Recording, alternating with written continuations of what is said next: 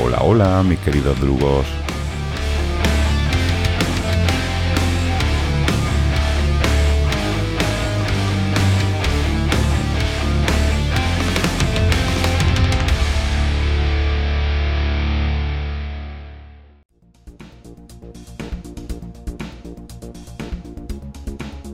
Yo lo que vengo a aportar al programa de hoy es la visión filosófica del asunto desde el análisis de la categoría de verdad.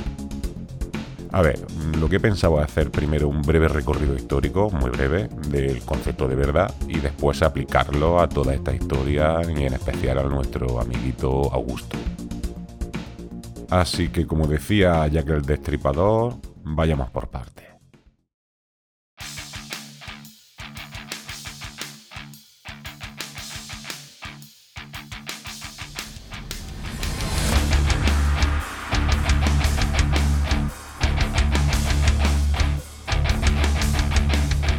En nuestra tradición cultural, la primera noción de lo que hoy llamamos verdad es la aletheia griega, que es la verdad entendida como aquello que se muestra, lo que está a la vista, lo que no está oculto.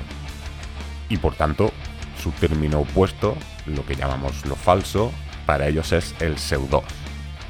Que por cierto, como prefijo lo seguimos utilizando mucho y por ejemplo tenemos la palabra seudónimo, que es justamente eso, es un nombre falso, pero en este sentido griego. Carmen Mola no es solo un nombre falso, sino que es un nombre falso que ocultaba la identidad de tres señores. Hasta que, bueno, hasta que se hizo la Aletheia y quedaron a la luz, a la vista de todos, la identidad de esa persona. Ya en la propia Grecia, Aristóteles acabó definiendo la verdad en una noción diferente mucho más coincidente con la veritas romana, que obviamente es la raíz etimológica de nuestra palabra verdad, y que en este caso ya aludía a la correspondencia entre lo que se piensa o lo que se dice y la realidad. Entonces esta noción latina es la que ha atravesado básicamente toda la historia del pensamiento occidental y es también en la que se basa nuestra concepción espontánea de la verdad. Es decir, si a mi tío Paco le preguntáramos, Paco, ¿qué es la verdad? Pues te diría algo parecido a esta definición. Pero ya en el siglo XIX hubo un señor alemán llamado Friedrich Nietzsche que prácticamente podríamos decir que inventó Instagram, Facebook y sobre todo Twitter con un aforismo.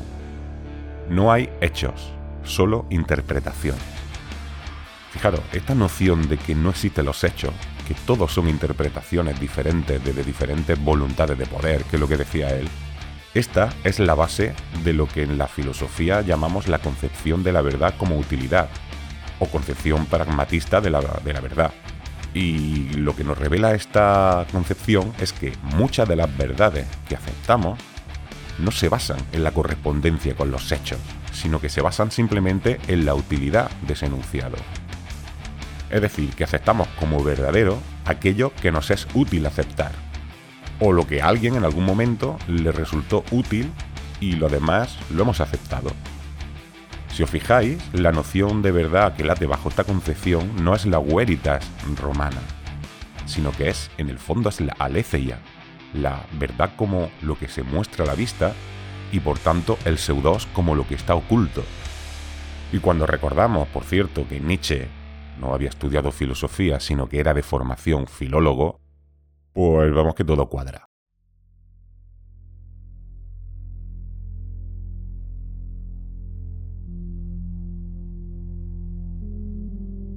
Y desde que se planteó esta concepción de la verdad, está clarísimo que ha sido utilizada de manera perfectamente consciente, programada y decidida en diversos ámbitos por ejemplo, lo que os decía antes de las redes sociales o en general de los medios de comunicación. Pero también, y obviamente, también desde la política. De hecho, es exactamente la concepción de la verdad que manejaba Goebbels, el ministro de propaganda de Hitler, que se expresa a la perfección en una cita que se le suele atribuir, que es aquella de que una mentira repetida mil veces se convierte en una verdad. Bueno, pues eso. Bienvenidos al maravilloso mundo de la posverdad. Pero yo creo que lo más interesante de todo esto, y desde luego lo más relevante para lo que estamos hablando en este programa, es aplicar estas categorías hacia atrás, hacia el pasado. Porque, a ver, siglos antes de haber definido la verdad como utilidad, el mecanismo este de Goebbels ya funcionaba a pleno rendimiento. Y además, fijaros que es un mecanismo tan poderoso que también funciona al revés. Es decir, no solo una mentira repetida mil veces se convierte en verdad, sino que también una verdad ocultada mil veces se acaba convirtiendo en mentira. Y aquí es donde confluye todo este análisis con nuestro amigo Augusto César y con sus fanboys, que si os dais cuenta, adelantándose dos mil y pico de años a Goebbels, pues hicieron expertos en generar verdades útiles y en ocultar verdades incómodas. Porque a ver, obviamente Augusto no conocía a Nietzsche ni a Goebbels, pero lo que sí que conocía seguro, y eso está clarísimo, son las nociones griegas de aletheia y de pseudos.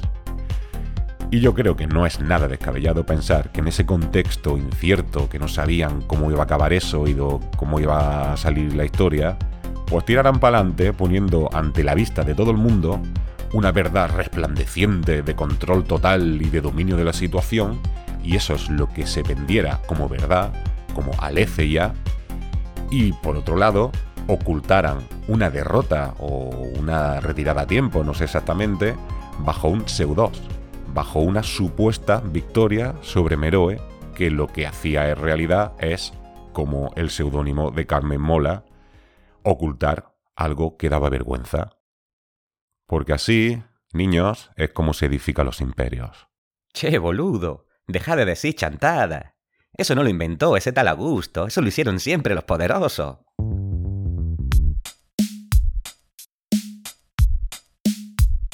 Vaya, mira quién tenemos por aquí. Este, por si no lo reconocéis, este es Diógenes de Sinope, que es el filósofo cínico aquel famoso que, que vivía en una tinaja.